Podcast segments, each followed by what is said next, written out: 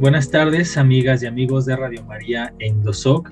Les damos la bienvenida a una nueva cápsula de pensamiento social cristiano. Y hoy contamos con nuestro compañero y amigo David Vilchis. Él es politólogo y además es el coordinador del área de investigación en el Instituto Mexicano de Doctrina Social Cristiana. Y David, nos dará mucho gusto poder platicar nuevamente contigo ahora sobre pobreza y desigualdades. ¿Cómo estás, David? Bienvenido. Muchas gracias. Eh, muy bien, adiós, gracias. Eh, saludo a toda la audiencia de Indosoc y como siempre es un gusto estar aquí con todos ustedes.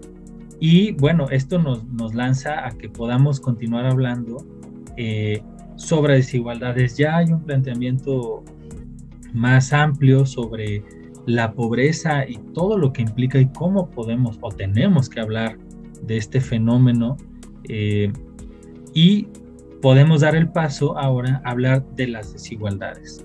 Me gustaría preguntarte, si nosotros viviéramos la caridad como la propone Jesús, ¿habría desigualdades?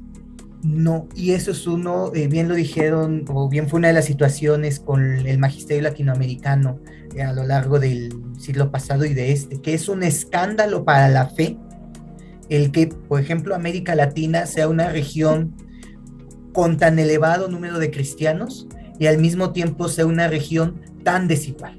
Eso resulta un verdadero escándalo para la fe. Precisamente ahí hemos de preguntarnos qué estamos haciendo, o mejor dicho, qué no estamos haciendo.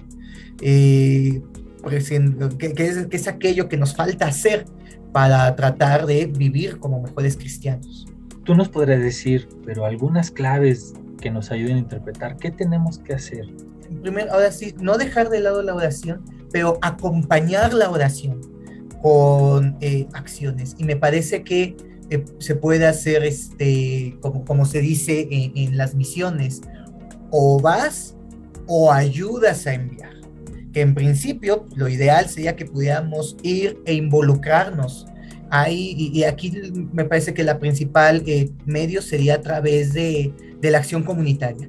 Tenemos que impulsar precisamente proyectos de gestión comunitaria que involucren a las personas que este, están descartadas. Entonces, eso es el primero, eliminar las barreras del descarte y buscar mecanismos de integración y de gestión con la comunidad. Los problemas comunes se resuelven colectivamente. Entonces, si no estamos ya en algún proyecto de gestión comunitaria, grande o chiquito, desde la asociación vecinal hasta las grandes organizaciones civiles, lo eh, importante sería en primer lugar informarnos qué es lo que ya se está haciendo y sumarnos a las acciones que ya se están haciendo. Hay muchísimas organizaciones, muchas de ellas de inspiración cristiana, que tienen una participación muy activa, están eh, involucrados en proyectos en los cuales hay integración y gestión comunitaria para con las personas descartadas, la inclusión en el destino común de las comunidades. Entonces, en primer lugar, informarnos cuáles son estas organizaciones y dos, ayudar en la medida de nuestras posibilidades a que estas organizaciones puedan seguir llevando a cabo sus acciones. Oye, y con esto me, viene una pregunta más. ¿Qué importancia tiene formarse para que alguien se pueda sumar a este tipo de acciones? ¿O, o es suficiente como de buena voluntad quererse eh, integrar a un, a un, proyecto y de ahí participar. Las dos cosas son esenciales. En primer, se requiere esta cuestión de voluntad porque se requiere eh, destinar tiempo, recursos y esfuerzos.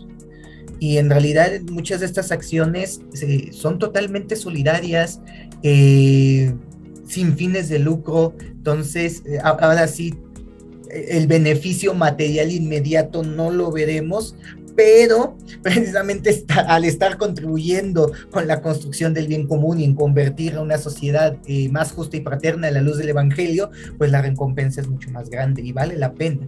Este, por eso sí se requiere también esta cuestión de, la voluntad, de libre adhesión, pero también es muy importante formarse porque precisamente los fenómenos eh, y las situaciones y las condiciones que someten a muchísimas personas en este contexto de descarte, desigualdad, pobreza, marginación, exclusión, son muy complejos. Son fenómenos muy complejos que sí requieren una eh, por un lado, una formación, por ejemplo, en este caso de la doctrina social de la iglesia para poder llevar este, pues, los principios y los, principios, también una formación como creyentes, porque vamos a actuar como creyentes para también en este mismo sentido como que fundamentar nuestro testimonio, pero también incluso una formación hasta técnica por la gran complejidad de los fenómenos que se tratan, pobreza, migración, eh, relaciones con, este, con, el crimen organizado eh, y así diferentes rostros que se tienen de exclusión en las periferias, que tienen muchísimos elementos que hay que considerar que necesitamos saber y que además hay que aprender de las organizaciones que ya llevan este, un trabajo iniciado, que aquí me parece que es una de las grandes cosas, que realmente no se trata de hacer nada desde cero, sino precisamente de sumarnos, sumar y sumarnos. Recupero tres cosas de esto que platicamos, tú me dices si sí va por ahí o, tal vez no si viéramos estos como tres pasos para vivir eh, la caridad al estilo de Jesús, eh, el amor al estilo de Jesús, hay que informarse, formarse y participar. ¿Sí va por ahí? Es correcto. Ahí nada más eh, pondría como que una notita de que participar, participar en común, participar con otros. Claro, participar, sí, en común con otros no es nada más mis acciones aisladas que a lo mejor las puedo hacer, pero nunca va a tener la fuerza de hacer esto en comunidad, porque justo creo que eso es es vivir o amar al estilo de Jesús, ¿no? que, siempre lo hizo en comunidad.